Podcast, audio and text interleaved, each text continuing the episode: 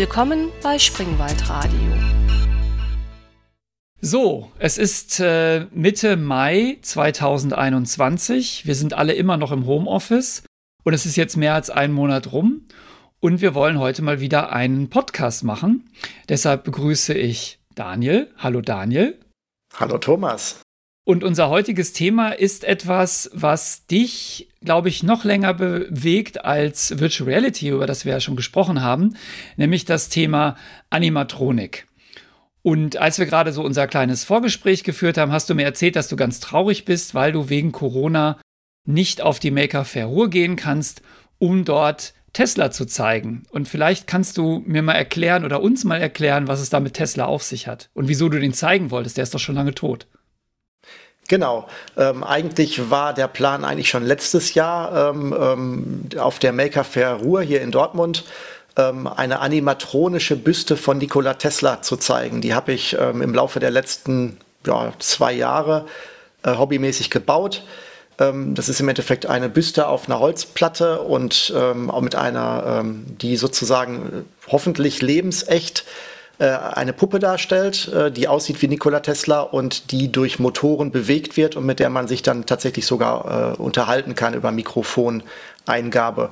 Und die wäre eigentlich optimalerweise letztes Jahr schon ähm, auf der Maker Fair Ruhe gewesen, äh, zu sehen gewesen, ist durch Corona ausgefallen und bis vor kurzem hat die äh, DASA als Veranstalter noch mit sich gerungen, ob sie so eine eingangsbeschränkte, mit wenig, mit weniger Besuchern äh, physikalische Maker Fair Ruhe durchführen will, hat aber jetzt vernünftigerweise das tatsächlich auch für dieses Jahr gecancelt.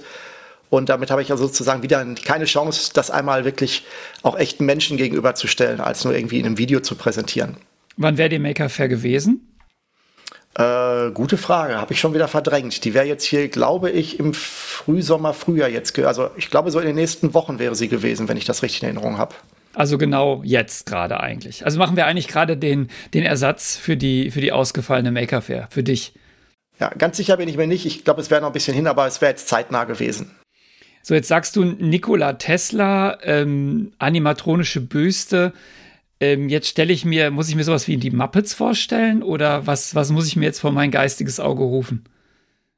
Die Muppets sind ja eher Sachen, wo ein ähm, ein äh, Puppenspieler live die Hand in den Popo der Figur steckt und sie dann äh, live bewegt. Das ist ja bei Animatronik. Ähm, gibt es das auch? Ähm, äh, bei der Büste hier ist es eigentlich ein Roboterkopf, wenn du so willst. Also wenn man die Haut abzieht, steckt darunter halt ein mechanisches Konstrukt mit verschiedenen Motoren und Servos äh, mit künstlichen Knochen, wenn du so willst. Und ähm, die bewegen sich halt und mit künstlichen Augen. Und darüber ist dann halt eine halbwegs lebensechte Silikonhaut gezogen mit einem Bart und einer Perücke. Und der, ähm, wie gesagt, der wird dann komplett bewegt. Und ähm, natürlich ist es mit den Mitteln, die man zu Hause als Hobby hat, wenn man das nicht beruflich macht, ähm, ist es nicht so perfekt und neigt dazu auch immer so ein bisschen zum Grusel. Das heißt, du siehst dieser Figur natürlich an, dass sie kein echter Mensch ist und das führt natürlich beim Betrachter immer zu einer gewissen Abwehrreaktion. Das ist ja ein, ein ähm, ein durchaus evolutionärer Aspekt, dass wenn man einen Menschen auf sich zukommen sieht, der sich nicht so verhält, wie sich ein Mensch normalerweise verhält, äh, dann nimmt man ja normalerweise eher reißaus evolutionär bedingt. Und das ist dieses äh, Uncanny Valley, glaube ich, was immer so bei der Robotik der Menschen ähnlich gesagt wird, dass es total spannend ist, bis es äh, in der Perfektion, also je besser es wird, umso mehr sind die Leute interessiert und dann gibt es einen Punkt, dann ist es kurz vor Menschen ähnlich und dann kippt die Akzeptanz in dieses, in dieses Tal total um, weil die Leute sich davor gruseln und dann muss es am Ende total perfekt sein, damit es wieder Akzeptanz kriegt und das kriegst du hobbymäßig meines Erachtens nicht so gut erreicht. Also es ist tatsächlich eine vielleicht etwas gruselige Puppe, wenn man es so beschreiben möge, auch wenn das nicht mein Ziel war. Das war wahrscheinlich evolutionsbiologisch äh, auch sehr sinnvoll, weil wenn jemand auf dich zugetorkelt kommt und sich so ein bisschen wie so ein Muppet bewegt, dann das, kann das ja sein, dass der irgendwie krank ist oder dem Wahnsinn verfallen. Dann hat man dann mal schnell seinen Speer genommen und das Problem gelöst als Steinzeitmensch, oder? Ja, heute hast du Angst vor Zombies. Das ist, glaube ich, noch das gleiche Prinzip. Das stimmt, wobei ich finde Zombies überhaupt nicht gruselig. Ich habe, ich finde Unsichtbare super gruselig. Also ich habe bei dem Film Der Unsichtbare habe ich wirklich, wirklich gelitten, weil ich unsichtbare Dinge ganz, ganz schrecklich finde. Aber das ist ein anderes Thema. Da können wir dann mal einen Podcast drüber machen über meine Phobien, den Phobien-Podcast. Ähm, jetzt habe ich ja gerade schon gesagt, du, du hast eigentlich dieses Bedürfnis oder dieses Interesse, sagen wir mal lieber, an diesen äh, animatronischen Sachen schon immer, oder? Genau, also ich, ähm, wenn, jetzt im Rahmen unseres Gesprächs habe ich tatsächlich mal so ein bisschen drüber nachgedacht. Macht man ja eigentlich nicht so, dass man so weit zurückgeht. Und wenn ich ehrlich bin, ähm, habe ich schon in der Kindheit den äh, undefinierten und auch äh, als unrealistisch angesehenen Berufswunsch eigentlich tatsächlich schon gehabt, sowas zu bauen, wenn ich drüber nachdenke. Also statt Feuerwehrmann zu werden, ähm, war ich eigentlich immer total begeistert von Geisterbahnen, wie da drin das alles bewegt und aufgebaut war oder halt auch in Filmen, wenn da entsprechende ähm, ja, Movie-Props, wie man so sagt, also ähm, entsprechende Requisiten, wenn da jemand irgendwie seinen Arm verloren hat, der Arm ist dann durch die Gegend gekrabbelt oder so. Das sind ja dann auch Sachen, die müssen ja auch gebaut werden technisch. Oder im Phantasialand, das hat mich also wirklich äh, so mitgenommen oder positiv, dass ich dann auch immer zu Hause rumgebastelt habe als, ähm, als Kind und Jugendlicher schon im, halt früher mit Pappe und dann später auch mit ein bisschen Elektronik und Motoren. Und tatsächlich, wenn ich drüber nachdenke, wenn es das damals als Berufsbild gegeben hätte, was man hätte als Ausbildung machen können, irgendwie oder studieren hätte können, weiß ich nicht, ob das nicht mal ein Berufswunsch gewesen wäre. Aber so, so ist es ja in einer Parallelwelt entstanden, zu der du ja gar keinen Zugang hast, ähm, sowas überhaupt. Also jemanden kennenzulernen, der sowas herstellt. Ja, vielleicht war es ja auch ganz gut, dass du das nicht äh, damals wusstest, sonst wärst du jetzt Geisterbahndesigner geworden und würdest irgendwie Geisterbahn bauen. Wo das kann natürlich auch sehr spannend sein, das weiß man nicht. Was war denn, was war denn der, der Ground Zero, sozusagen, der, der, der, die initialste Initialzündung? Wann ging's los? Was, was, was war deine erste, sozusagen, noch vorhandene Erinnerung an Animatronik? Das Boah, das ist, glaube ich, schwierig zu sagen. Also ich würde jetzt nicht sagen, also eine Sache, die ich wirklich komplett in Erinnerung habe, jetzt, also einerseits natürlich sowas wie Phantasialand, da weiß ich aber jetzt nicht, wie früh das bei mir war. Was aber auf jeden Fall äh, massiv in Erinnerung geblieben ist, ist bei mir die Kranger Kirmes. Ähm, da kann ich mich als, als Kind und Jugendlicher schon dran erinnern. Da gab es eine, eine, eine, ähm, ja, ein, ein Fahrgeschäft, das hieß Rotor. Da wurdest du mit, so, mit der Fliehkraft an so eine Wand gepresst äh, in, als, als, äh, als äh, Mitfahrer oder als, ähm, als Fahrgast. Und dann ist der Boden weggeklappt und dann hast du durch die Fliehkraft an die Wand gedrückt, ähm, ähm, an der Wand geklebt. Und das ist aber gar nicht so wichtig, weil vor diesem, ähm, ja, in der Warteschlange sozusagen stand so eine, so eine, so eine, so eine, so eine Büste in so einem Schaukasten. Ähm, und das war so eine, ja, so eine Marmor- oder Gipsfigur, so eine, so eine Büste, so wie früher, weiß ich nicht, so eine, wenn, wenn du eine ähm, Mozart-Büste oder irgendwie sowas hättest, also eine gebildhauerte Büste. Und die war aber nicht aus Stein, sondern das war auch so eine Art Gummihaut. Äh, und die hat halt auch sich komplett bewegt und mit dem Publikum zum Anlocken sozusagen ähm, gesprochen. Und das auch die ganze Zeit in so einem, in so einem Loop. Und das war damals schon hochgradig faszinierend. Und da weiß ich noch, da war ich noch sehr jung und das hat mich auch schon äh, sehr beschäftigt zu Hause. Jetzt, falls wir, wir werden ja international gehört auf dem ganzen Erdball, ähm, Kranger Kirmes muss man vielleicht den Leuten, die nicht aus dem Ruhrgebiet kommen, erklären, ist, ist sozusagen, das ist keine normale Kirmes oder äh, Kerve, wie man hier im Süden sagt, sondern das ist quasi, das ist die, die ultimative Kirmes. Also ich glaube, das ist eine der größten Kirmessen, ist das der Plural, äh, die es überhaupt so gibt, oder? Äh, ja, das ist, also jetzt hier als aus dem Ruhrgebiet kommender, äh, ist das natürlich eine Selbstverständlichkeit. Das ist also nicht hinterfragt. Ich habe mich nie gefragt, ob, also was die nächstgrößte Kirmes wäre oder ob es noch eine größte, in, größere in Deutschland gibt, kann ich nicht beantworten. Aber so, sag mal, allein schon so ja, als Eingeborener würde ich schon sagen, ist wahrscheinlich die größte und beste also wir sagen das jetzt einfach mal, oder? Also wir als, als Kinder des Ruhrgebiets behaupten jetzt mal, die Kranger Kirmes ist die größte und beste Kirmes der Welt. Es gibt nichts Größeres und Besseres. Wo du das gerade sagst mit diesem, mit, also ich persönlich war gar nicht so oft auf der Kranger Kirmes. Ich glaube, ich war da nur einmal als, als Kind, weil ähm, ich bin ja mehr nach Dortmund orientiert gewesen und da ist man dann eher dahin gegangen, Friedenbaum und so. Aber ich war in Herne im Giesenbergpark. Und im Giesenbergpark gab es zwei Sachen, die mich als Kind unfassbar fasziniert haben. Das eine war ein Esel, der Golddukaten ähm, aus dem Popo ähm, hervorgezaubert hat, gekackt hat. Ähm, und das andere, was guckst du so? Ich könnte mich erinnern, dass er, dass der Esel nach vorne es äh, sozusagen ausgespien hat und nicht aus dem Popo fallen hat lassen. Stimmt. Jetzt, wo du sagst, das war ja vorne. Er hat es dir sozusagen in die Hand gelegt, als wenn er es erbrochen hätte. Du hast recht. Ich habe gedacht, er hätte es gekackt, aber er hat es gar nicht gekackt. Siehst du, das ist die Kindheit. Das ist, ist, ich, ich hab, es hat sich völlig, völlig falsch abgespeichert. Ich denke schon, warum guckt dich Daniel jetzt gerade so komisch an? Ja, genau. Also das eine, das eine war dieser Esel, der ähm, Golddukaten aus dem Mund gegeben hat, aber das war es gar nicht. Aber daneben, da stand so eine, so eine kleine Box und da war eine Hexe drin. Und wenn man da Geld reingeworfen hat, dann hat die so gemacht und einem irgendwie so, so eine Art äh, Horoskop ausge, ausgespuckt. Das, äh, daran kann ich mich auch noch erinnern. Ähm, warum erzähle ich das jetzt? Keine Ahnung, aber ich kann ja auch mal was erzählen. Ähm, aber stimmt, es kam vorne raus bei dem Esel. Ich glaube, ich muss da noch mal hinfahren und das irgendwie, das irgendwie überprüfen. Ähm, aber wo ich, wo ich, wo ich persönlich viel äh, Animatronik äh, gesehen habe, auch als Kind, war tatsächlich im Phantasialand. Also da gab es ja so ganze Shows, wo irgendwelche Papageien ähm, auf irgendwelchen äh, Bühnen da herumgetanzt haben und diese Geisterbahnen. Und ich denke, das war natürlich auch fürs Phantasialand wichtig, weil das hält ja keinen Schauspieler aus, den ganzen Tag da irgendwie den, den, irgendwas auf der Geisterbahn zu spielen. Ähm, gut, aber das, das, jetzt, das war jetzt ja so ein bisschen die, ähm, das ist ja die gar nicht ganz so spannende Erweckungsphase gewesen. Und dann hast du ja, hast du ja auch angefangen, so ein Zeug zu bauen, oder? Also reichlich. Ich kann mich da an einiges erinnern. Genau, ich sag mal so, die, die, ähm, die quantitative Hochphase hatte ich sicherlich so als Jugendlicher. Da habe ich dann ähm, einen lebensgroßen Terminator gebaut, der auch dann animierte, also animatronische Augen hatte und auch im Gesicht ein bisschen was hatte.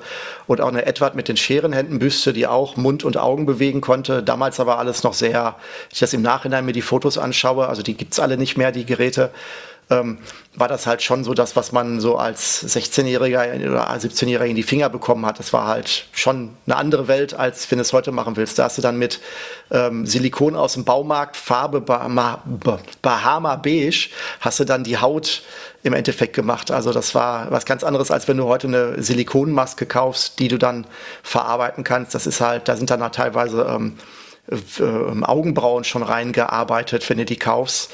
Ähm, und die sind dann halt auch schon so leicht besprüht mit Hautunfeinheiten und mit Lippenfarbe und sowas. Also das kriegst du heute schon mehr oder weniger fertig. Das heißt, deine, deine Urbüsten sahen aus wie das Badezimmer meiner Eltern. Bahama Beige mit Grün.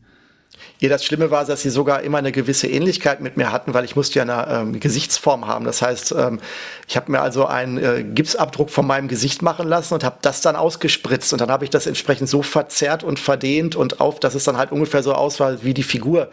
Aber die Nase konntest du nicht, ähm, konntest du nicht schön. Die war halt so, wie sie dann vom Gipsabdruck war. Okay, das heißt, eigentlich sahen das alle, sahen alle aus wie du. Nur, so, nur halt damit mehr drumrum. Also der Terminator war eigentlich, hatte dein Gesicht und nicht das von Ani. Da war das Problem nicht so groß, weil das war die Variante, wo du irgendwie zu 80 Prozent nur das Metall drunter gesehen hast, das sich auch bewegt hat.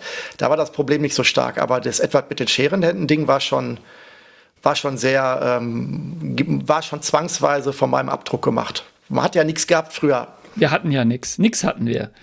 Und, aber da war ja noch mehr. Also das, es gab ja nicht nur etwa mit den Scherenhänden, es gab doch auch, äh, wie ist das Ding, Robert? Das ist ja schon wieder hier äh, relativ neuer. Das ist ja so aus den letzten, ich sag mal so zehn Jahren eher. Das sind ja dann so die, das sind ja alles Sachen, die möglich wurden, seit dann Raspberry Pi und äh, Servos so ein bisschen Demokratisierer, äh, demokratisiert wurden. Ähm, da liegen ja dann durchaus so ja, weiß ich nicht, 20, 15, 20 Jahre zwischen, zwischen diesen beiden äh, Generationen, sag ich mal. Und was war dazwischen, zwischen Robert und Edward?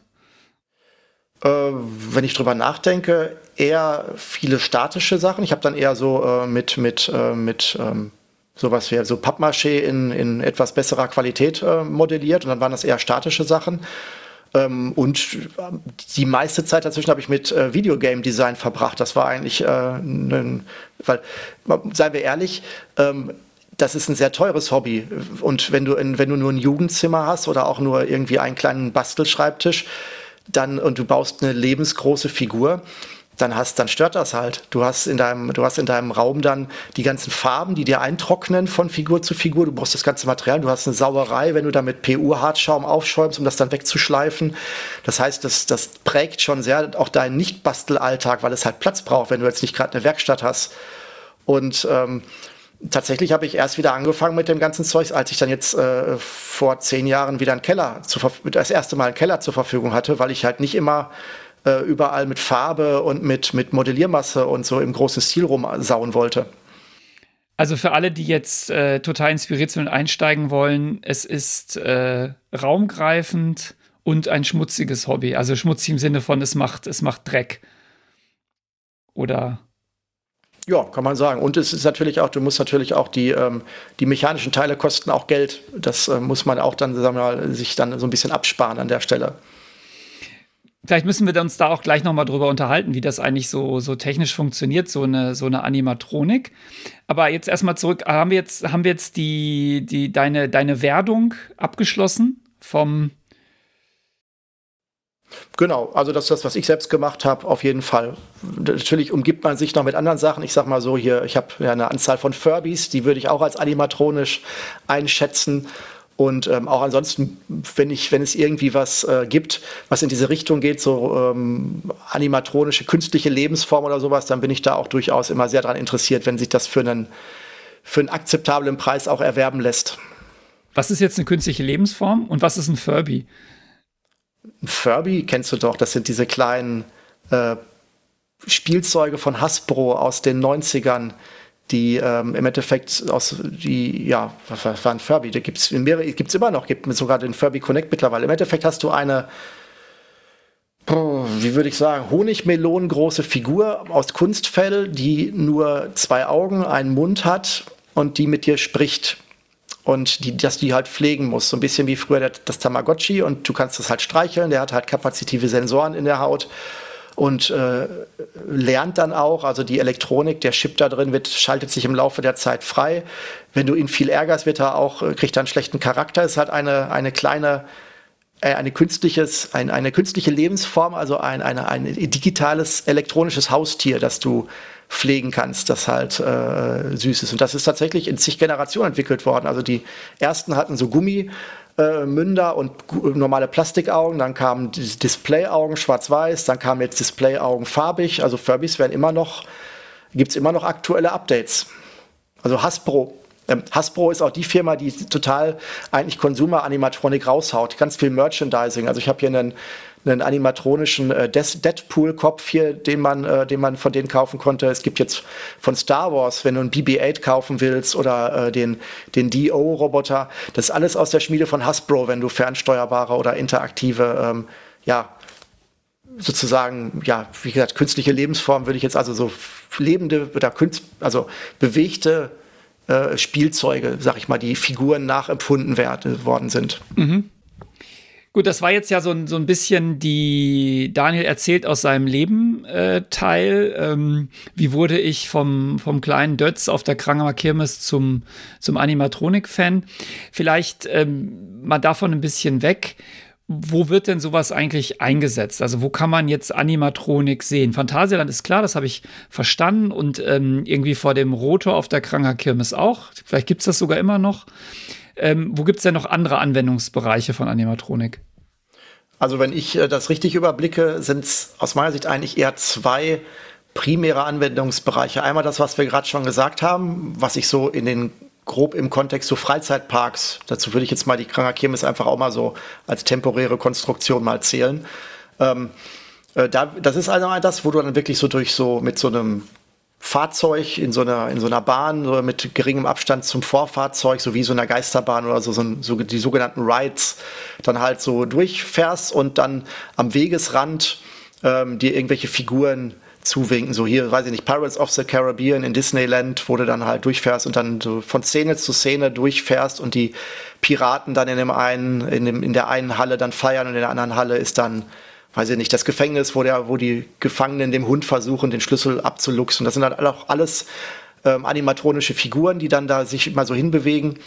Äh, früher halt ähm, sehr, sehr simpel. Das gibt es ja auch schon seit den mindestens 70ern, wenn nicht sogar noch früher. Da wurde dann halt einfach eine, eine rotierende Scheibe genommen mit einem, mit einem versetzten äh, Drehpunkt dran und da wurde dann halt einfach ähm, ja, die Extremität von irgendeiner Figur gemacht und jetzt dann halt sozusagen in Sinusbewegung immer rauf und runter bewegt, weil sie halt auf dieser drehenden Scheibe äh, immer ähm, vom Hebel her bedient wurde. Das siehst du auch viel noch in Schaufenstern. Also witzigerweise hat hier in Bochum ähm, äh, dass das ähm, ähm, Kaufhaus Balz, also das ähm, Modekaufhaus Balz, die haben tatsächlich im Schaufenster jetzt dieses letzten Winter wieder so eine äh, Landschaft gehabt ähm, wo du wirklich dann, ich glaube, so auch Steiffiguren, wo dann halt so die Äffchen und die, die Schweinchen dann halt dann so Schlitten fahren und ähm, so Schneeschaufeln und sowas. Also es gibt es immer noch, dass es teilweise aufgebaut und benutzt wird, auch im, im, im direkten Alltag. Naja, wie gesagt, also Freizeitparks, das ist so ein ähm, Aspekt, der sicherlich der ähm, ein wichtiger ist.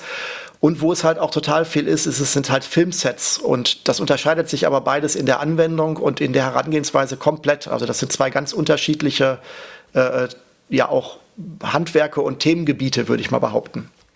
Ich würde jetzt erwarten, dass in einem Freizeitpark das äh, vor allem wenige Bewegungen macht, aber so, so oft, dass es nicht kaputt gehen darf. Und in einem Film geht es wahrscheinlich eher um, um viele komplexe Dinge, oder? Ja, das, das ich glaube, in die Richtung geht es schon.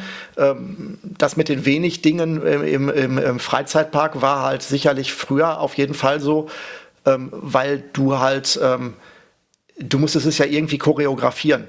Und wenn du jetzt in den 70ern oder 80ern irgendwie eine, eine Animation einer oder eine Bewegung, eine, eine, wenn eine Figur mit dir spricht, steht dir eine, steht vor dir ein Gespenst oder ein, ein, ein Zombie im Freizeitpark und der spricht dich als Publikum an. Und der bewegt dabei die Arme und alles. Dann war es in den 80ern sicherlich schwierig, da, ähm, außer vielleicht mit so Lochscheiben oder mit irgendwelchen Walzensystemen, sag ich mal, da schon ja irgendwie irgendeinen, den, den, sag mal, den Tanz choreografisch aufzuzeichnen, sage ich jetzt mal so. Äh, Disney hat da sehr früh mit Computern rumgemacht, das waren aber dann auch so schrankhohe Maschinen und wenn du dir die Dokumentation auf YouTube anguckst dazu, das ist schon, da haben die ordentlich investiert damals. Und mittlerweile ist es so, dass du in den Freizeitparks ähm, wenig Bewegung kannst du nicht mehr sagen. Das ist ähm, hochgradig nicht mehr vom Menschen zu unterscheiden, ob das jetzt so ein, da nun ein Mensch in einer Verkleidung wäre oder ob das halt eine, eine, technische Figur ist. Das kannst du meines Erachtens bei den in den letzten zwei Jahren veröffentlichten äh, Geräten nicht mehr unterscheiden. Da muss ich mal wieder in den Freizeitpark. Das ist, ähm, also ich habe da gar keine aktuellen Erfahrungen. Mein Problem ist auch, dass ich nicht gern Achterbahn fahre und auch nicht gerne Wasser rutsche und damit sind Freizeitparks nicht so wahnsinnig interessant. Hm. Aber für das Thema kannst du auch ähm, auf YouTube, gerade ich war zum Beispiel auch im Freizeitpark Tokio, war ich nicht. Und gerade da ist jetzt halt so hier schöne Unters Beast-Theme. Äh, da haben die Wahnsinniges geleistet. Und da gibt es aber von Disney ähm, auch ähm, Dokumentationen ähm, ähm, ähm, im, im, im, bei YouTube. Die kann ich einfach mal in die Show Notes packen, wo das dann wirklich auch gezeigt wird, was heute möglich ist. Du warst in Tokio und warst nicht im Disney Park Tokio. Gut, kann ich verstehen. Man fährt ja auch nicht für Disney nach Japan, oder? Vielleicht nicht beim ersten Mal, aber wir hatten genug zu tun, um ähm, wir hatten genug zu sehen. Ähm, wenn wir nochmal hinfahren, und könnte man das überlegen, aber ich glaube, da gibt es vieles, weshalb man eher nach Tokio fahren würde, würde ich mal so sagen. Ja, vermutlich gibt es das Disney-Zeug auch in Amerika, oder? Da kommt es doch her. Ähm, genau. Aber du hattest jetzt, okay, ich habe verstanden, Freizeitpark ist auch nicht mehr einfach äh, von den Bewegungen her, ist auch hochkomplex aber muss wahrscheinlich relativ lange halten, vermute ich mal, dass die das nicht jeden, jede Woche austauschen. Und jetzt hast du, hattest du gesagt, im Kino wird es auch eingesetzt. Was, womit man denn da ähm, Animatronik? Genau, also im Freizeitpark geht es halt darum, dass das jede Minute sich wiederholt und abgespielt wird. Ähm, im, Im Film braucht man es ja ähm, im Endeffekt ähm, eher bei Spezialeffekten. Also wenn du jetzt zum Beispiel ähm, eine Körperverletzung hast oder eine Körpermodifikation oder dein, aus deinem Arm irgendwie jetzt ein Messer rausspringen soll, weil das da implantiert wurde oder was auch immer, ein Science-Fiction-Film, was weiß ich, äh, oder dein Kopf sich ähm, öffnet, weil da ein Monster rauswächst oder so, das sind ja alles Sachen, die ähm, den, als es noch keine Computergrafik so gab, in den 80er, 90er Jahren, äh, musste das ja alles gebastelt werden. Und ähm, das, ähm, da wurden dann halt bewegte Puppen gebaut. Da wurde dann halt vom Arnold Schwarzenegger, weiß ich nicht, einen, einen äh, Abguss vom Gesicht gemacht. Der wurde dann halt auch ähm, modelliert und da wurde dann da halt dann das, das künstliche Metallskelett äh, rein äh, gearbeitet. Das heißt, das geht von Prothesen, die du im Film als Schauspieler trägst, bis hin zu ganzen äh, Kopien von Schauspielern, die dann halt für einen bestimmten Zweck bei American Werewolf oder sowas dann halt den Schauspieler kurzfristig ersetzen. Und da geht es halt nicht auf Nachhaltigkeit, sondern das teilweise werden die dann sogar dabei zerstört, diese Figuren.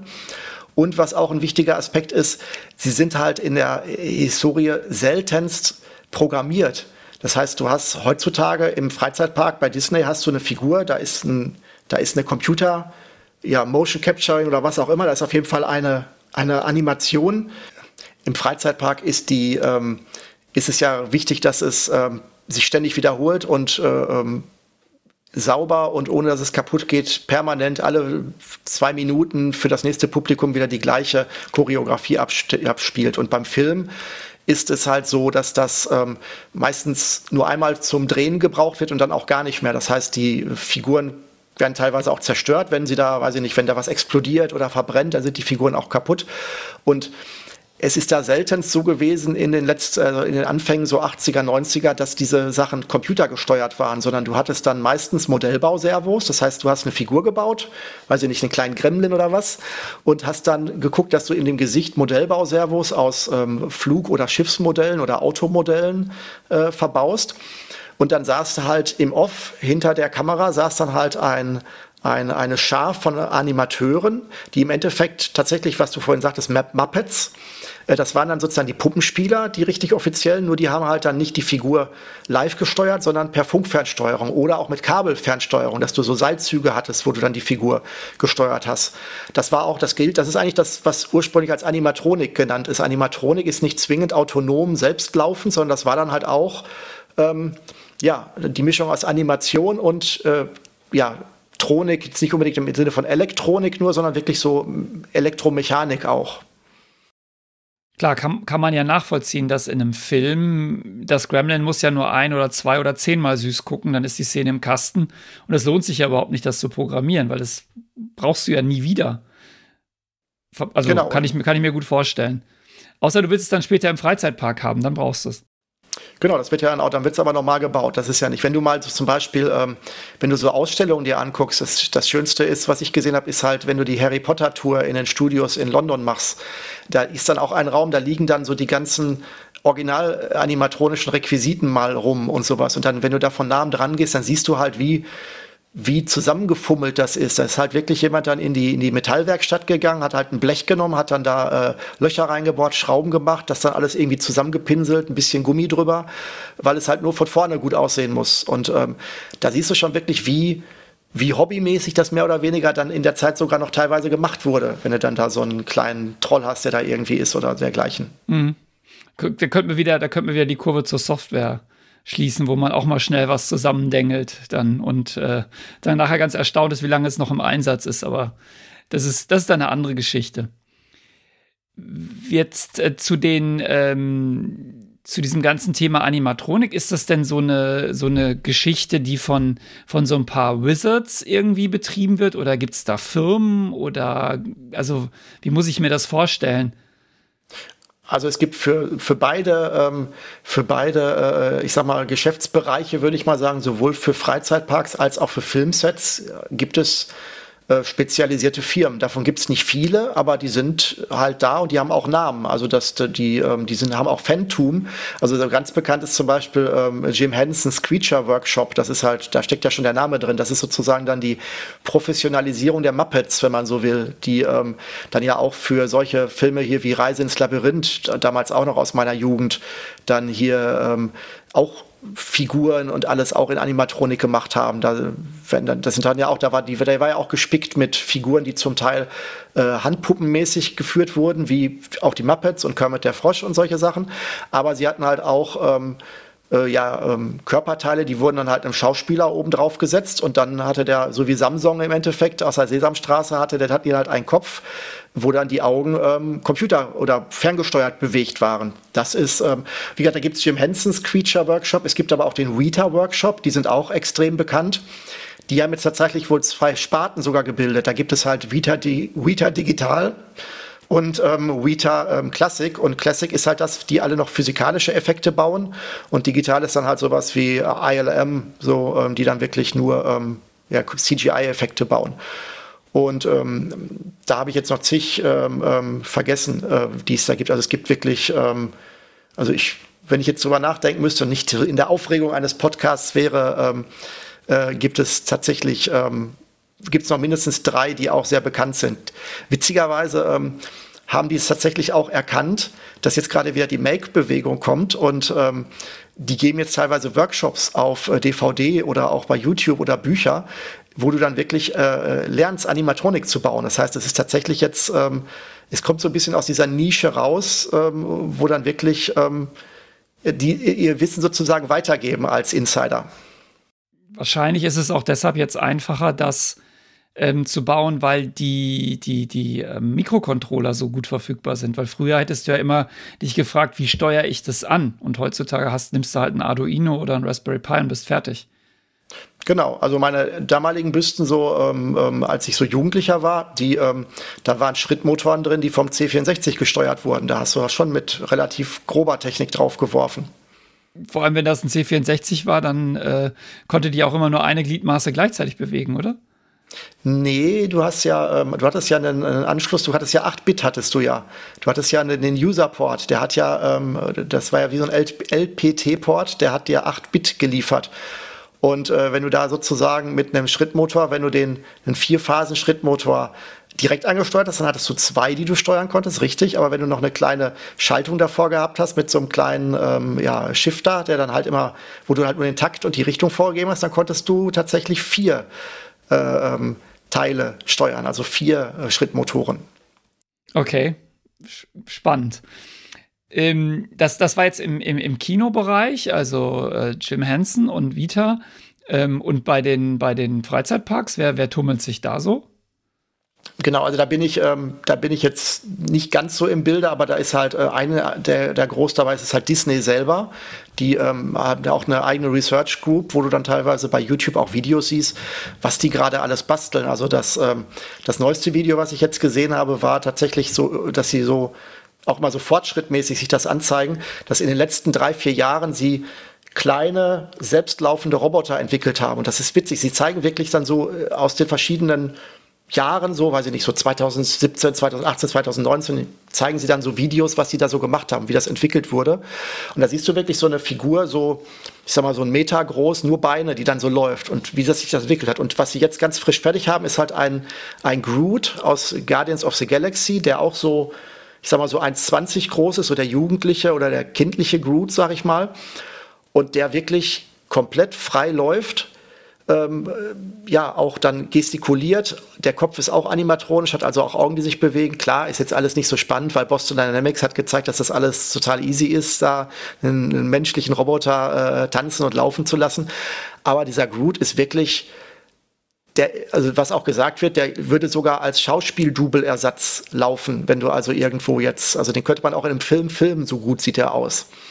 Und die sind also ganz stark in der, in der Forschung. Die zeigen auch total viel, lassen auch hinter die Kulissen blicken. Die machen auch Videos, wie sie erklären, was für, was für motorische Systeme es für Animatronik gibt und wie man Storyaufbau für Freizeitparks macht. Also die lassen sich da wirklich sehr nett in die Karten gucken. Und was halt auch noch ein, ähm, ein, sehr großer bekannter Hersteller ist, ist meiner Meinung nach äh, Ghana Holt Productions. Die sitzen auch in den Staaten. Und die sind wohl so im Bereich Freizeitparks extrem verbreitet. Also die haben zum Beispiel wohl hier in ähm, im, ähm, ach, wie heißt denn das, der Park äh, in, De, in Holland, der große. Der Efteling. Der Efteling. Da haben die wohl ähm, jede Menge gebaut. Da gibt es wohl so, eine, so einen Königreichssaal auch, wo dann so irgendwie so, so Karten, so Spielkarten, so, muss wohl irgendwie so von dem Alice im Wunderland-Ding, so mit der Königin da oder irgendwie sowas sein. Ähm, da haben die auch so eine Szene, wo dann so, eine, so ein Bankett ist, so an so einer Tafel und wo dann auch ganz viele, wo ganz viel Geschirr oder so oder auch so ein, ich glaube auch der Hase da ähm, dann da wirklich interagieren. Und die liefern wohl auf der ganzen Welt aus und bauen auch. Und das, die scheinen auch, wenn man sich deren äh, Showroom äh, da so im Internet anguckt, ähm, die bauen auch für alle Zwecke irgendwelche Dinge. Also da sind schon große Player aus meiner Sicht für Freizeitparks habe jetzt aber auch keinen Katalog. Und bei den Filmstudios, die helfen sich ja zum Teil auch selbst. Da gibt es ja dann viele kleine äh, lokale Teams, die dann äh, dem Regisseur zuarbeiten. Das müssen ja nicht immer große externe Firmen äh, angeschafft werden. Die haben ja auch ihre eigenen Maskenbilder und solche zum Teil. Jetzt hattest du Boston Dynamics gesagt. Boston Dynamics, das sind ja diese super gruseligen Roboter, wo man immer denkt, man ist in einer Black Mirror-Folge, wenn man die sieht, weil gleich übernehmen die die Weltherrschaft. Oder diese Hunde, die teilweise mit einem, mit einem Dieselmotor herumrennen und so. Ähm, was ist denn jetzt der Unterschied zwischen so einem Zeug? Also, wann, wann ist es ein, so, so ein Roboter und wann ist es eine Animatronik? Also ich bin jetzt ja auch jetzt nicht, habe das ja auch nicht studiert. Also meinem Verständnis nach ist der Aspekt der Animatronik halt ähm, etwas zu bewegen und nachzubilden, was es eigentlich schon gibt. Also sozusagen ein Imitat oder ein Ebenbild, eine Kopie, eine, eine Widmung an eine existierende Person oder irgendwas zu machen. Also das ist, so habe ich es immer verstanden. Also du versuchst etwas möglichst optisch so ähnlich wie das Original zu machen. Und wenn es in der Geisterbahn nur ein Skelett ist, was da hängt und die Augen leuchten lässt, dann ist es ja trotzdem noch ein Skelett, das du nachmachen willst. Und das Boston Dynamics Zeugs ähm, äh, hat ja nur aus ergonomischen Gründen aus meiner Sicht versucht es ja die biologischen Mechaniken zu imitieren, weil das offenbar das, äh, das bewährteste ist und das am besten in unsere Welt integrierbarste. Aber die haben ja überhaupt nicht den, das Interesse, dass sie irgendwie so tun, als wären sie jetzt eine bewegte Figur von Kermit der Frosch oder Frosch oder ein, ein, ein Gremlin oder sowas, sondern das sind halt Roboter. Und technisch gesehen entwickelt es sich immer weiter dahin, dass animatronische Figuren in Freizeitparks äh, auch durchaus das Innere eines teuren Industrieroboterarms haben. Da ist wirklich also Wahnsinn, was da alles drinsteckt und was, wie viel Kilo die teilweise dann auch selbst bewegen. Aber da ist dann halt noch eine künstliche Haut drüber und da sind künstliche Augen drin und die sprechen dann auch und ähm, die versuchen sich menschenähnlich zu bewegen, damit es aussieht wie ein Mensch und nicht, weil es die beste mechanische Darreichung ist, die ein Roboter äh, vielleicht nützlicherweise machen sollte. Das wäre jetzt so meine persönliche Abgrenzung, dass es da wirklich so um, um das Vorspielen von, von künstlichen Figuren geht und nicht um einen Roboter. Also ein Roboter versucht irgendeine Aufgabe zu lösen und eine Animatronik versucht irgendetwas nachzuahmen, was es schon so eigentlich unanimatronisch gibt. Das wäre so die, die Kurzfassung, oder? Ja, oder vielleicht, was man auch sagen könnte, das Animatronische versucht ja zu verbergen, dass es animatronisch ist. Also das Animatronische hat ja immer das Interesse, dass es, dass man nicht glaubt, dass da Technik drin steckt. Das wäre ja sozusagen die ideale Sache in einem Film. Du willst ja in einem Film nicht, wenn du in einem ganz schlechten Film bist und die animatronische Figur, die sich dann, die da irgendwie auf dem Boden liegt und kämpft, wenn du siehst, dass sie mechanisch immer nur hin und her schlägt, mehr oder weniger, um sich zu wehren und dass das, dass du so ganz klar siehst, da ist einfach nur ein, weiß ich nicht, einen Hydraulikzylinder, der einfach immer nur auf und zu geht, so wie ihm, dann ist das ja peinlich, sag ich mal. Und genau deswegen will man ja, dass man es nicht sieht. Also eigentlich ist Animatronik nur die Technik, das Mittel zum Zweck, um eine möglichst natürliche Bewegung zu imitieren. Und der Roboter hat halt, dass der Roboter ist der Roboter. Der muss seine Technik nicht verbergen. Außer er ist ein animatronischer Roboter aus der Zauberer von Oz. Okay, ja, ich habe es verstanden. Man, manchmal ist einfach mein Bedürfnis nach, nach klaren Definitionen das, was mich quält. Aber ich habe, es ist klar, es geht ineinander über. Natürlich ist, ist eine Animatronik auch ein Roboter im Endeffekt, in, in manchen Fällen. Und wenn das, wenn so ein Groot da durchs, durchs Filmset stolpert, natürlich ist das ein Roboter. Ähm, aber es versucht halt auch genauso auszusehen wie Groot. Und das ist Boston Dynamics egal. Die wollen halt am Ende nur Maschinen haben, die, keine Ahnung, Soldaten ihr Gepäck schleppen oder dich dann irgendwann auch killen können. Das ist, ich, das ist mir alles sehr unheimlich, aber also nicht die Animatronik, sondern es ist Boston Dynamics Zeug. Ähm, jetzt hast du gesagt, Freizeitparks, Filmsets, wo kann ich denn annehmen? Und ich habe ja erzählt vom, vom Giesenberg Park äh, mit dem Esel, bei dem das Gold doch vorne rauskommt. Ähm, wo gibt es denn noch Animatronik? Also es gibt auch ähm, äh, in anderen Publikumsdingen äh, wie Museen oder Ausstellungen gibt es das auch. Also zum Beispiel in der DASA, hier in, in, in der Arbeitsschutzausstellung in Dortmund, da steht oben auch, oder ich weiß nicht, ob es aktuell noch so ist, aber da stand lange auch ein, ein Roboter, der tatsächlich, dem man angesehen hat, dass er ein Roboter war, der aber halt auch trotzdem ähm, ja, sich bewegt hat und gesprochen hat und gelebt hat, in Anführungsstrichen. Und ähm, äh, da gibt es auch eine Firma, von der ich halt weiß, dass sie auch hier gerade in, in Europa sehr aktiv ist. Das ist wohl Engineered Arts aus, den, äh, aus, aus England. Und die machen halt auch sehr viel, dass sie halt auch ähm, äh, Figuren nachbilden, die animatronisch sind, ähm, sind aber jetzt weniger so im dem Freizeitparksbereich meines Erachtens unterwegs, sondern mehr so in Museen oder in, in, äh, ich glaube, für Madame Tussaud in, ähm, in London haben sie auch irgendwie von so einem Science-Fiction-Film so einen, eine Figur. Ich kenne den Film nicht, deswegen fällt mir der Name nicht ein, aber das dann auch so ein, so ein Mensch, der dann auf dem, der so auch so einen, so einen, so einen Außerirdischen noch auf der Schulter sitzen hat, so einen, so einen grünen, knubbeligen oder so einen blauen, so wie so ein Blob. Und die beiden sind auch animiert, äh, animatronisch und äh, sind dann bei Madame Tussaud ähm, ähm, in, der, in der Ausstellung.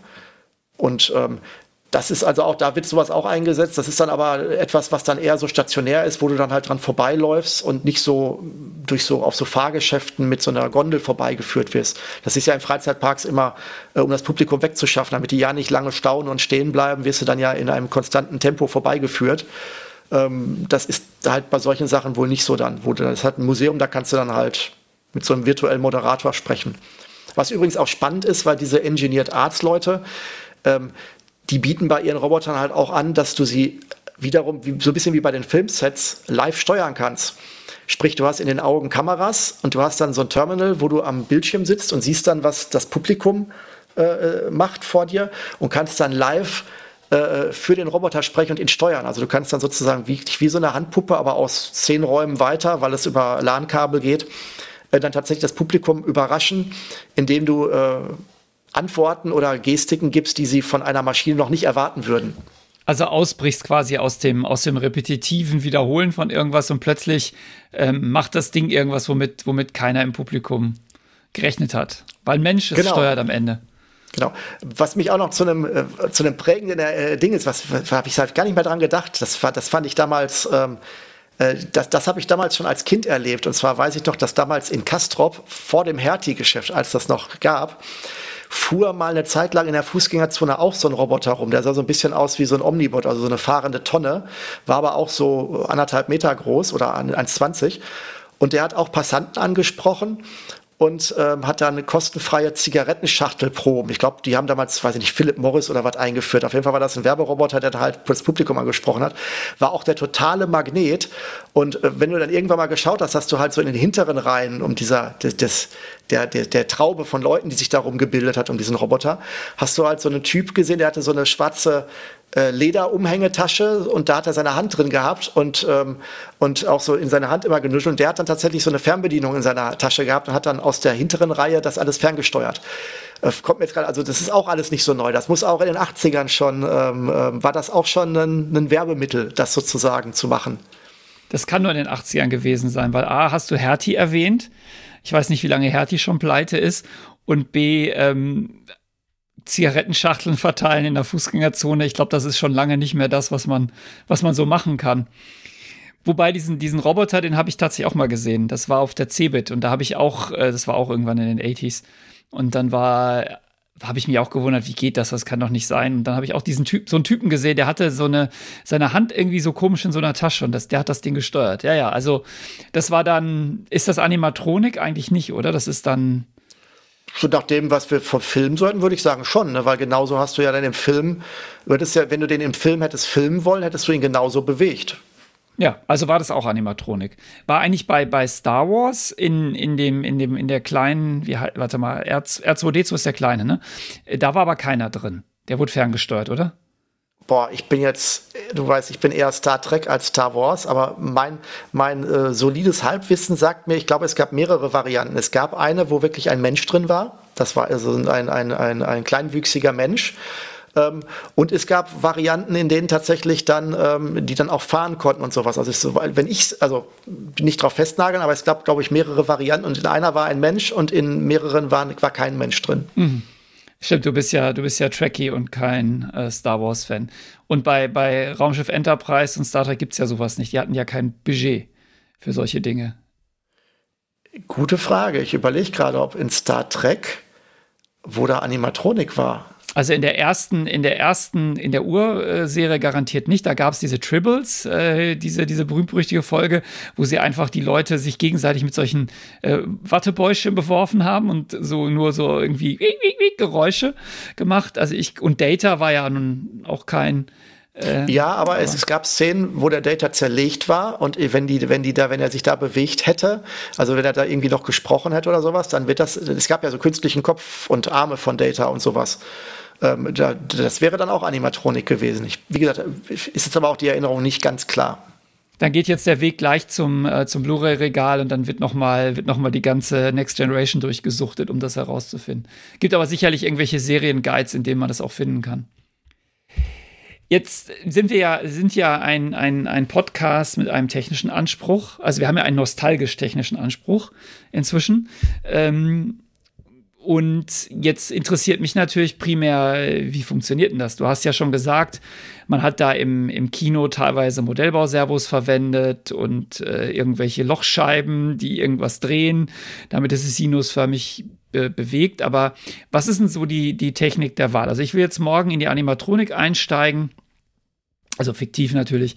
Was, was, was für eine Technologie würde ich denn einsetzen? Und wie hat sich das historisch entwickelt? Ja, also ähm, wie gesagt, aus meiner Sicht historisch hat sich so in zwei, in diesen zwei Kanälen halt entwickelt, würde ich jetzt so sagen, dass halt im ähm, gerade im Filmbereich halt sehr stark auf dieses Modellbaugeschehen gegangen ist, weil es halt einfach auch günstig war. Ne? Du hast halt eine einfache äh, Funkfernbedienung von Konrad Elektronik, sage ich mal, gekauft äh, die Servos und dann war batteriegetrieben. Das heißt, du konntest das Ding auf den Tisch stellen mit Batterien, du musstest es nirgendwo anschließen, keine Kabel. Das war schon sehr dankbar in der Zeit. Das wurde halt ganz viel äh, in dieser Form halt auch gemacht. Und ähm, in den Freizeitparks waren halt dann aus meiner Sicht wirklich diese sehr starken mechanischen äh, wie wir gerade gesagt haben, durch versetzten Drehpunkt äh, bewegten Dinge einfach, die dann so mehr oder weniger so eine Art bewegtes Pendel eigentlich nur waren. Oder Sache ging rauf, ging wieder runter. Ähm, das ist also wirklich diese, das sind ja auch recht natürliche Bewegungen. Dadurch, dass es immer diese Sinusbewegung hat, ist es ja dann wirklich so, wie wenn du einen Arm bewegst, dass es dann nicht so abgehackt und ist. Ähm, und wenn du dir heute zum Beispiel das, das, äh, das Disney-Video über dieses Thema anschaust, dann bewerben sie tatsächlich mehrere Technologien parallel, äh, die man heute noch einsetzt und sagen halt, ähm, die haben alle ihren Einsatzzweck, je nachdem, wo sie angewendet werden. Und da ist es halt, da wird halt äh, Hydraulik benutzt, Pneumatik, aber auch Elektromotoren oder Servos. Das wird alles aktuell, je nachdem, wo es gebraucht wird, eingesetzt. Ähm, also zumindest jetzt im, ähm, im im Freizeitparkbereich. In den Filmen muss man ganz klar sagen, ähm, äh, das ist natürlich jetzt durch den äh, Computergrafikaspekt ist es ist viel auch zurückgedrängt worden, ist aber immer noch präsent und kann mittlerweile auch auf, bei Computergrafik durchaus mithalten, je nach Szenario und ist auch äh, preislich konkurrenzfähig. Also das ist, also davon auszugehen, dass alles, was du heute in einem Film siehst, immer CGI ist, wenn es eine, wenn es eine nichtmenschliche Figur ist, ist, würde ich nicht würde ich nicht annehmen. Da ist immer noch ein großer Teil von Sachen, die immer noch in Anführungsstrichen gebastelt werden, weil es einfach praktischer ist. Vor allem diese, diese CGI-Effekte, die altern halt oft sehr schlecht. Also wir hatten ja äh, vor zwei Podcasts oder so äh, über Virtual Reality gesprochen und äh, die CGI aus dem Rasenmähermann hat die Zeit nicht so gut überstanden und ich denke, dass viele der Practical Effects heute immer noch funktionieren. Wobei ich hatte mit Terminator jetzt angeguckt, nochmal alle, äh, was sind sechs Teile. Und der erste Terminator, die hatten wirklich kein Budget, noch nicht mal für Animatronik. Also da wurde, da wurde irgendwas genommen, was irgendwie rumlag an, an Material. Jetzt hast du gesagt, Servos, Hydraulik, Pneumatik, wann nehme ich denn was? Also was, was, was hat denn das Zeug für Vor- und Nachteile? Genau, das ist also, ähm, wenn ich wenn ich jetzt so, ähm, wie gesagt, hydraulisch muss ich sagen, jetzt, äh, wenn wir jetzt vom wenn mal vom Professionellen wieder ins Hobbymäßige gehen, muss ich sagen, hydraulisch ist halt für mich zum Beispiel äh, sehr schlecht erreichbar. Da musst du ja schon, da musst du ja schon jetzt einen recht hohen Aufwand treiben. Das ist ja tatsächlich etwas, was jetzt wirklich den richtigen Profis vorbehalten ist, meiner Meinung nach. Ähm, also hydraulisch ist halt, wenn du extrem hohe Masse hast. Also angenommen, also in, ähm, Disney hat halt gezeigt, es gibt so eine, es gibt so eine Szene, äh, ich glaube, das ist wiederum Disneyland Shanghai, wo es so eine äh, Pirates of the Caribbean Ride gibt. Und da ist eine Szene, da kommst du in so eine Halle rein, da sitzt dieser Davy Jones, dieser große Tentakelmann, der sitzt mit dem Rücken zu dir an seiner großen Orgel und dann auf seinem Stuhl und dann dreht er sich sozusagen mit Schwung um und ähm, schaut dann halt zu dir hin. Und bei dem bewegen sich dann die ganzen Tentakel im Gesicht alle und er gestikuliert mit den Armen wirklich wie ein, als wenn er ein normaler Mensch wäre, also flüssige Bewegungen, alles. Das heißt, da drin steckt auch wieder so ein, ja, so ein Robotersystem, wie ganz viele Roboterarme, die alle aus Metall sind, die alle ein Riesengewicht haben. Und diese Masse auf diesem Stuhl einmal initial jetzt dir zuzuwenden, da würde ich wahrscheinlich davon ausgehen, dass da Hydraulik äh, vielleicht schon ein ganz guter, also Weg ist, also wenn du wirklich schwere Sachen bewegen musst, sag ich mal, wenn es mit Elektromotoren wahrscheinlich dann nicht so gut vielleicht passt oder zu laut ist oder was auch immer.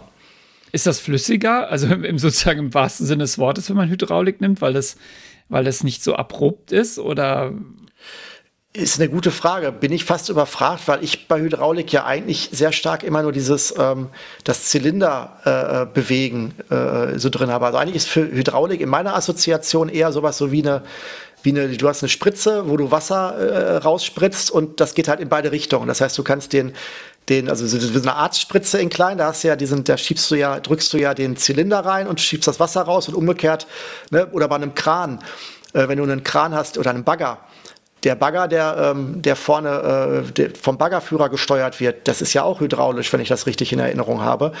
Und der kann ja auch sehr fein, sehr schnell, aber auch sehr, sehr filigran arbeiten. So gesehen glaube ich, dass du schon eigentlich alle Möglichkeiten haben müsstest bei einer hydraulischen Sache.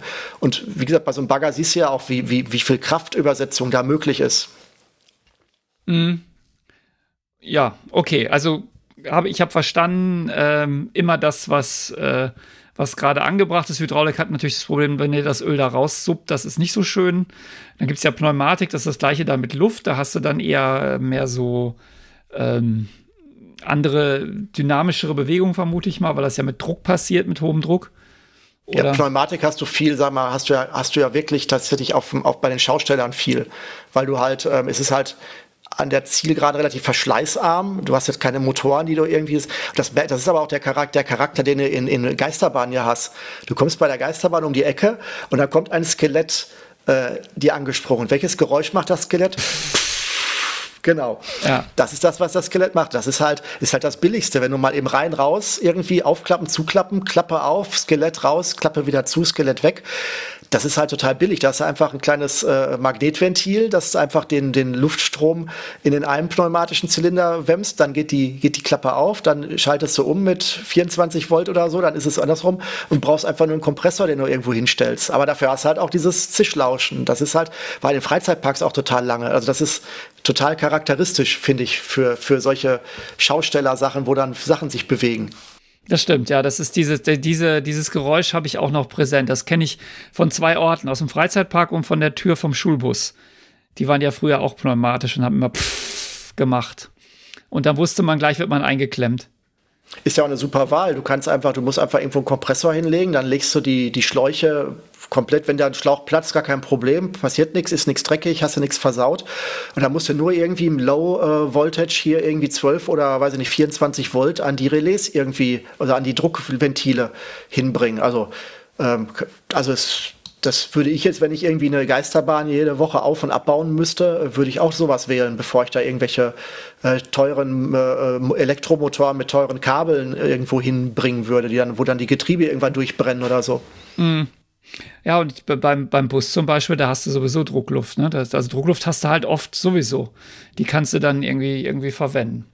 Gut, das, das, war jetzt, das war jetzt sozusagen der Antrieb. Also wie kriege ich meine Figur bewegt, mein, mein äh, wie heißt der, Davy Jones gedreht. Ähm, jetzt aber das, das, das, die wirkliche Kunst, würde ich ja mal sagen, ist das Gesicht. Also die, so ein, so ein, so ein Arm, so winken oder das, das ist ja nicht so kompliziert. Wie, wie macht man denn die Gesichter? Also Arm und Winken ist auch schon noch äh, ein Problem, weil du musst ja äh, auch gegen die Masseträgheit und Stabilität arbeiten. Gerade in Freizeitparks willst du ja auch, ähm, dass es halt auch verschleißfrei ist. Also das finde ich schon herausfordernd. Also wenn ich jetzt einen Arm bauen müsste, ähm, ähm, und der autonom sein müsste dass die Motoren also auch im Arm sind, das ist schon schwierig, weil dann musst du sehr, sehr, äh, musst du, dann wird es auch sehr teuer. Die Freizeitparks haben ja den Vorteil, die können ja einen ganzen Strang an Kabel und Schläuchen im Boden verschwinden lassen, dann äh, merkst du es ja nicht mehr. Äh, tatsächlich sind sind die ganzen animatronischen Sachen sehr mechanisch gewesen in, in der Vergangenheit, dass du also wirklich äh, das ist auch bei meiner Tesla-Büste so. Ähm, also du hast wirklich Augen, die sich äh, links, rechts, rauf, runter äh, bewegen können müssen. Ähm, dann hast du Augenlider, die dafür klappen müssen. Das heißt, das darf sich auch nicht in die Quere kommen, die Mechanik dafür. Das heißt, das, das erstmal so die Konstruktion zu machen, dass eine Mechanik mit Motoren bewegt werden kann, die verschiedene äh, ähm, Augenbewegungen ist auch schon mal herausfordernd. Wenn du dann ganz Profi bist, dann willst du ja auch noch die Wimpern bewegen oder die Augenbrauen, willst dann, sag ich mal so, äh, die Augenbrauen böse zusammenziehen, wenn du irgendwie böse guckst oder äh, die Augen zusammenkneifen. Ähm, das ist dann äh, sehr, sehr, sehr aufwendig, wenn man so eine Abbildung von so einem animatronischen Innenleben mal sieht, wenn das, wenn die Haut abgemacht ist, dann ist das wirklich ganz, ganz, ganz viele äh, Gelenke und Motoren und alle möglichen Sachen. Das geht aber auch schnell kaputt. Also es gibt auch Videos bei YouTube, wo ähm, einfach Leute zusammengetragen haben, kaputte Animatronik zu filmen in Freizeitparks, wenn dann da der Buzz Lightyear ist und der auch so zombie-mäßig dann die ganze Zeit sich nur noch schüttelt und so. Das, das ist auch ganz interessant zu sehen zum Teil. Ähm, und das will man natürlich nicht. Es soll ja verschleißfrei sein. Und deswegen ist man halt auch immer mehr dazu übergegangen, halt zu sagen, wir machen die Gesichter nicht mehr also in vielen Fällen, wo es geht, wir machen die Gesichter nicht mehr mechanisch. Sondern das ist, ähm, das habe ich gesehen bei ähm, Frozen, da ist es im, im animatronischen Ride, ich weiß jetzt nicht in welchem Freizeitpark, habe ich auch nur im Video gesehen. Ähm, da ist dann zum Beispiel dieser Olaf oder auch die, die, die, äh, die Hauptdarsteller, wenn die singen, diese, die, ähm, die Schneekönigin, glaube ich, war es, keine Ahnung. Sing's jetzt Möge bitte nicht. Ich habe eine nee, hab ne Tochter. Ja, ich weiß auch gar nicht, wie die, wie die heißen. Wahrscheinlich heißt die gar nicht Schneekönigin. Egal. Ähm, auf jeden Fall, wenn du dann diesen Ride machst, dann kommst du in so eine Halle wieder und da steht dann halt diese Dame und sie singt halt. Und die Arme bewegen sich und so und das Gesicht ist halt so ein richtiges Comic-Gesicht, das singt. Und da wird halt tatsächlich einfach ein, ein halbdurchlässiges, transparentes Stück Kunststoff genommen, wird halt in eine ja, wie, so ein, wie man sich so einen Außerirdischen vorstellt, mit gesichtslosig, so ein, so ein, so ein weißes, gesichtsloses Gesicht ohne Konturen wird dann ähm, verwendet. Und dann wird äh, meistens wahrscheinlich von innen, weil, es, weil die Figur sich auch selbst bewegt, mit einem eingebauten lokalen Mikrobeamer, wird dann von innen in das Gesicht, ja, das Gesicht projiziert. Das heißt, du hast eigentlich, das Gesicht ist eigentlich nur eine Projektor, eine Rückprojektionsfläche in Form eines eines Gesichtsschem, äh, eines schemenhaften Gesichtes. Und das merkt man? Aus der Entfernung, nee, äh, sorry, äh, sieht man nicht aus der Entfernung. Das ist äh, schon sehr perfekt. Okay, weil es hätte ich jetzt erwartet, wenn das, das ja eine, eine, Lichtquelle, wenn du die dann wieder beleuchtest, das muss ja dann irgendwie blass, blass wirken. Also wenn du mein, wenn du mein Gesicht immer heller beleuchtest, wird es halt immer heller und besser zu erkennen. Aber wenn du so eine Projektion von innen hast und beleuchtest das von außen, dann siehst du irgendwann gar nichts mehr. Ja, das ist ja die Frage, was für Material du nimmst. Du musst halt ein, Rückprojektionsmaterial nehmen, das dazu passt. Also das ist ja, wenn du zum Beispiel im Schaufenster äh, äh, an einem Schaufenster vorbeigehst und von innen mit einem Beamer was auf das Schaufenster projiziert wird, dann haben die ja eine Folie reingeklebt in das Schaufenster. Und da gibt es allein da schon ein Riesenspektrum, wie dunkel die Folien sind, wie, wie, wie gut, wie unscharf das ist, wie scharf. Und die haben das halt perfektioniert. Ich meine, die machen das, das ist deren Beruf die bauen diese Figur so, dass du bei der statischen Beleuchtung in dieser Halle das nicht siehst. Und bei diesen, äh, äh, bei diesen ähm, Fehlervideos, da siehst du zum Beispiel diesen Olaf dann auch mal, oder ich glaube diese Schneekönigin, mit einem schwarzen Gesicht da stehen, weil der Beamer kaputt ist. Das heißt, du siehst, die, du fährst da vorbei, die singt, aber sie hat im Endeffekt ein Loch im Gesicht, wenn du so willst, weil der Beamer ausgefallen ist. Das ist dann halt schon genauso, dass es mit der, mit der angrenzenden Hautfarbe sich genau ergänzt. Und von vorne wird es ja auch bestrahlt. Also die machen das schon perfekt, muss man sagen. Das kann aber für die Kinder echt traumatisierend sein. Du gehst da in einen Freizeitpark, die gehen sowieso schon die ganze Zeit steil auf Frozen 1 und Frozen 2 und dann hat die plötzlich kein Gesicht. Das kann, das kann ja traumatisierend sein. Ich glaube, ich muss das Video mal in die Show Notes packen, weil es ist teilweise wirklich äh, beängstigend. Du hast dann die, die Fehler, die da passieren, die sind ja teilweise fatal. Ne? Du hast dann Figuren, die dann amokmäßig ihren Kopf vor die Wand schlagen, weil die halt, ähm, weil die halt, weil da irgendwie ein, ein Pneumatik-Relais kaputt ist. Dann, dann, dann, dann hauen die da irgendwie die ganze Zeit. Also das wirkt schon teilweise sehr gruselig, was da zusammengetragen wurde, wenn eine Figur außer Kontrolle gerät. Ja, und das, das in einem, in einem Segment, was sich primär an Kinder richtet. Das ist ja, das ist ja wie die Geschichte früher, ähm, als es noch Videotheken gab und man Videokassetten geliehen hat und da war die falsche Kassette in der, in der Hülle von dem Kinderfilm. Da gibt es ja auch durchaus äh, dramatische Geschichten, ähm, was da so passieren kann. Gut, jetzt Rückprojektion. Ich habe es jetzt, glaube ich, halbwegs verstanden, aber ähm, wie genau funktioniert das denn jetzt? Ach so, das, ähm, das funktioniert, wie gesagt, bei der Rückprojektion wirklich genauso, wie ich gerade gesagt habe. Du hast halt eine, eine Rückprojektionsfläche, wo von hinten ein Beamer da ist. Was ich noch sagen wollte, ist, dass das aber das Prinzip durchaus nicht neu ist. das gab es schon in den 80ern in der Geister-Rikscha im Phantasialand. Und zwar bist du da äh, vorbeigefahren und dann war in so einem in so einem Sumpfteich guckten da drei so chinesische Köpfe, also von Leuten, die da wohl in diesem Teich versumpft waren oder sowas, guckten da so aus dem Wasser und haben gesungen. Und das waren im Endeffekt nur weiße Styroporköpfe, so aus der Schaufensterdekoration zum Prinzip, wo dann tatsächlich aus der Ferne mit einem Beamer ähm, die Gesichter von vorne drauf projiziert wurden, parallel zu dem synchron zu dem singenden ähm, Text. Und das gibt es halt, äh, das hat Disney auch gemacht, das gibt es in diesem Haunted Mansion, glaube ich, bei Disney, äh, Disney World oder Disneyland. Da sind dann auch so eine, es sind so fünf Büsten, die dann auch so singen, die dann ähm, äh, ähm, ähm, also auch so ein, so ein Halloween-Lied singen. Und das gibt es aber wirklich schon immer, dass man einfach dann Leute gefilmt hat mit einem statischen Winkel und sie dann statisch auf diese Köpfe projiziert. Was jetzt nur neu ist, dass man es halt auch bewegt machen kann, dass die Figuren rumlaufen können, ohne dass der Beamer dann auch ständig nachjustieren müsste. Weil der Beamer dem folgt oder das ausschneidet oder wie? Ja, wie gesagt, du könntest ja theoretisch sagen, du bewegst die Figur und der Beamer folgt dem und, und ähm, ändert seine Richtung immer und müsste dann aber auch den Winkel, das kann man machen, ist aber natürlich schweineteuer. Dann packst du halt einfach den Beamer in die Figur, in den Hinterkopf und ähm, dann bewegt er sich ja automatisch mit, weil er Teil des, des geometrischen Systems des Kopfes ist. Dann kannst du das alles sparen. Das kommt halt durch die, durch die LED-Beamer und durch die, ähm, in den 80ern war das wahrscheinlich so ein Drei-Röhren-Beamer, so groß wie eine Waschmaschine.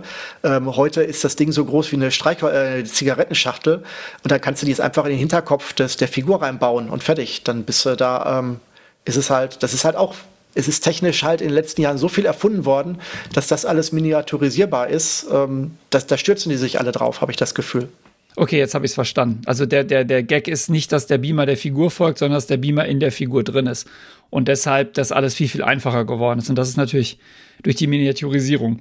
Wahrscheinlich war das im Fantasia dann damals sogar so, dass das noch nicht mal ein Beamer war. Wahrscheinlich war das Film, der irgendwo auf einer Endlosrolle äh, war und immer im Kreis lief oder so. Man Stimmt, das könnte auch wieder sein. Bei so Videobeam, ich weiß gar nicht, wie lange man das schon kann. Ich habe echt keine Ahnung. Also das ist nicht meine, meine Welt. Also das weiß ich noch, das kenne ich noch als Kind äh, in Schloss Beck damals. Das ist in, in der Nähe von Gladbach, war das so, so, so ein Low-Cost-Freizeitpark. Die hatten auch so ein, so ein kleines Kino und da stand tatsächlich in der Mitte des Raums auch so ein Drei-Röhren-Beamer und das war, muss wirklich, das muss in den 80ern gewesen sein. Also das war wirklich ein, einer von diesen großen Riesenbeamer, die du äh, fest montieren musst, weil wenn du die nur leicht verstellst, dann musst du die ganzen Röhren wieder kalibrieren und alles. Das wolltest du nicht. Ach, das waren diese Dinger, die du auch in diesen riesigen Fernsehern hattest. Ne? Du hattest ja früher, gab es ja auch schon so große Fernseher. Das waren aber im Prinzip, war das gar kein, kein Röhrenfernseher und auch kein LED oder sowas, sondern das wurde auf so eine schräge Platte ein, also wurde schräg auf die, auf die Fläche projiziert über drei Röhren in, in den drei Farben. RGB. Genau, und das, ja. und das gab es halt auch ähm, in diesen Kinos. Da hast du im Endeffekt drei Löcher nebeneinander gehabt, die halt so diese drei, die drei Grundfarben beleuchtet haben. Und die Löcher waren wirklich so vom Durchmesser, würde ich sagen, so 20 Zentimeter. Und da waren dann richtig dicke Linsen drin. Und diese drei Farben mussten dann ja ähm, übereinander gebracht werden. Das heißt, du musstest das Ding an einer Position fest justieren und musstest dann alle drei, also alle drei Farben so optisch mit kleinen Rädchen oder so oder, oder auch in der Einstellung der, der Röhren. Also du konntest ja den, auch den Shift in der, in der elektronischen Röhre über einem Fernseher. Es waren ja eigentlich drei Fernseher, die in einem Gerät verbaut waren. Aber ich komme ins Schwärmen. Das ist ja nicht unser Thema heute. Nee, nee, aber das ist natürlich super spannend. Vor allem, wenn du dir überlegst, dass die Röhren ja nebeneinander waren, das Bild aber übereinander musste.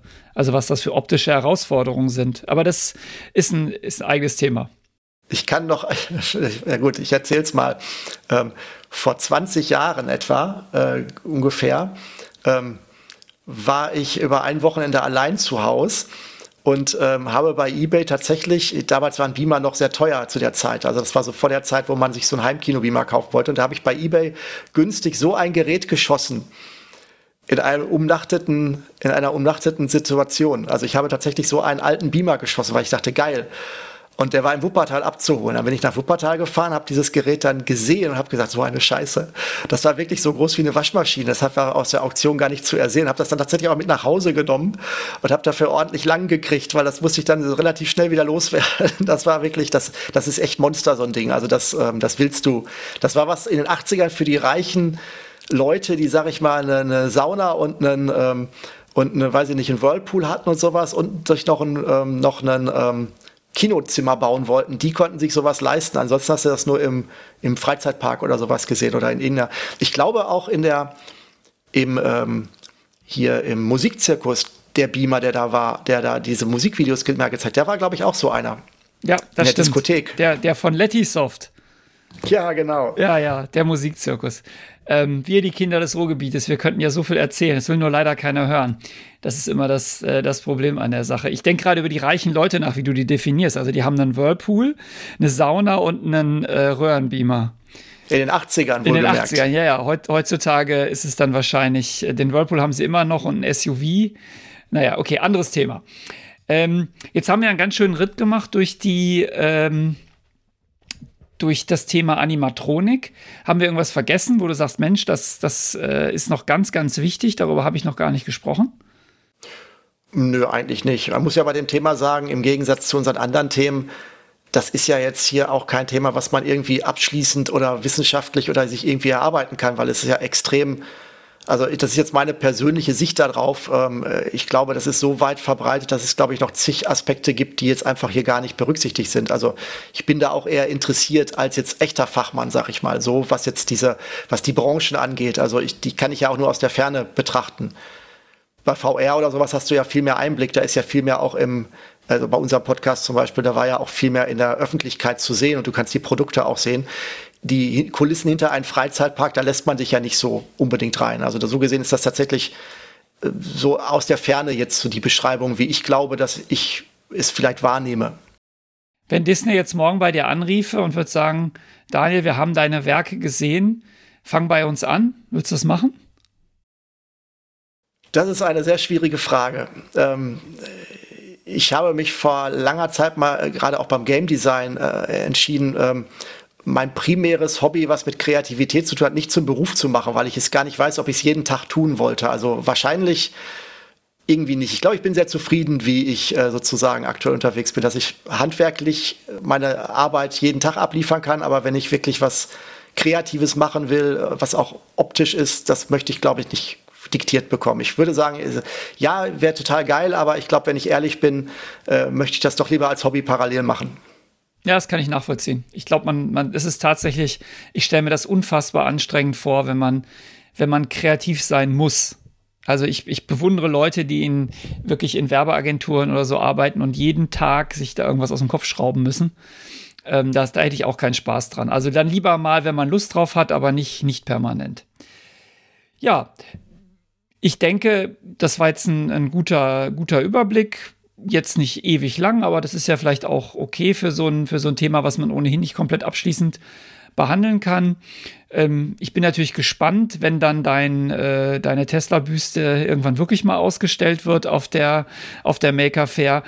Du hast darüber ja auch Artikel geschrieben über Animatronik, die man lesen kann in bekannten Fachzeitschriften. Genau, äh, letztes Jahr hatte ich hier genau in diesem Rahmen, als, die, als ich die Tesla-Büste fertiggestellt hatte, dann ähm, war das ein Anlass halt in der, in der deutschen Zeitschrift Make, ähm, da auch einen Artikel zu, zu schreiben, äh, wie ich die sozusagen, wie die entstanden ist und dann mal so auch dahinter die Kulissen blicken zu lassen und vielleicht auch den einen oder anderen vielleicht auch dafür zu begeistern, sich auch mit dem Thema zu beschäftigen. Vielleicht ist das noch ein interessanter Punkt. Ähm, wer jetzt vielleicht auch das jetzt nicht nur einfach hören will und jetzt äh, paar neue Fachbegriffe aufgeschnappt haben will, keine Ahnung, wer sich da wirklich für interessiert. Es ist tatsächlich momentan äh, die leichteste Zeit, sich damit zu beschäftigen äh, wie bisher, weil es gibt äh, auf, auf äh, 3D-Drucker gibt es mittlerweile auch zu sehr günstigen Preisen. Und die, ähm, die Portale, auf denen äh, Leute ihre 3D-Druckdaten austauschen, so wie Thingiverse oder dergleichen, die sind halt voll auch mit animatronischen Bauteilen. Da gibt es Dutzende von, von Augen, die Leute schon gebaut haben, wo die man sich runterladen und nachbauen kann. Das heißt also, ähm, wenn man sich tatsächlich dafür interessiert und es einfach nur mal bauen will und vielleicht seine eigene Figur daraus erstellen will oder sowas, da muss man das nicht alles neu erfinden. Also diese, die komplizierte Augenmechanik, wenn man das machen will, das kann man sich runterladen und nachbauen und bei Instructables gibt es dazu Beiträge und ähm, also ähm, jetzt weiß ich auch, der Stan Wilson ist, glaube ich, nicht Stan Winston. Stan Winston ist, glaube ich, dieser, dieser, der, ähm, der Designer, der früher ganz viel auch so Animatronik für Filme gemacht hat. Der liefert halt auch DVDs, die du ähm, äh, kaufen oder runterladen kannst, ähm, wo du dann halt auch dazu noch Tipps und Tricks kriegst. Also das ist, also wenn wirklich jemand da Interesse dran hat, das ist jetzt, Servos sind total günstig geworden heutzutage. Ähm, also es ist wirklich durch, durch, durch Arduino und Raspberry Pi, ähm, Sprachausgabe ist dabei und sowas. Also es ist wirklich, wenn dann, wenn nicht jetzt, wann dann, würde ich mal so sagen, wenn jemand da schon sich dafür interessiert. Also die beste Zeit, vor allem weil wir sowieso alle zu Hause hocken, aktuell und ähm, ohnehin nichts Besseres zu tun haben, als animatronische, uns animatronische Freunde zu bauen, wenn wir schon die echten Freunde nicht treffen dürfen in der echten Welt. Gut, ähm, dann erstmal vielen, vielen lieben Dank für diesen, für diesen Überblick. Wir sind jetzt ein bisschen später dran, als wir es geplant hatten, zwei Wochen, aber das hatte diverse Gründe. Und ähm, ich glaube, wir können sagen, wir haben noch ein bisschen was in der Pipeline, über das wir auch in Zukunft noch reden werden, oder? Genau, also ich hätte sowohl äh, Themen als auch Lust, dass das nicht unsere letzte Folge ist. Gut, dann lassen wir jetzt mal alle, die das jetzt hier hören, gespannt zurück und ähm, sagen einfach mal bis zum nächsten Mal. Tschüss, Daniel. Tschüss, Thomas.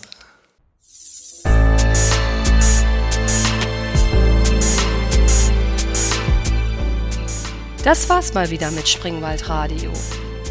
Alle Folgen findet ihr auch im Internet unter radio.springwald.de.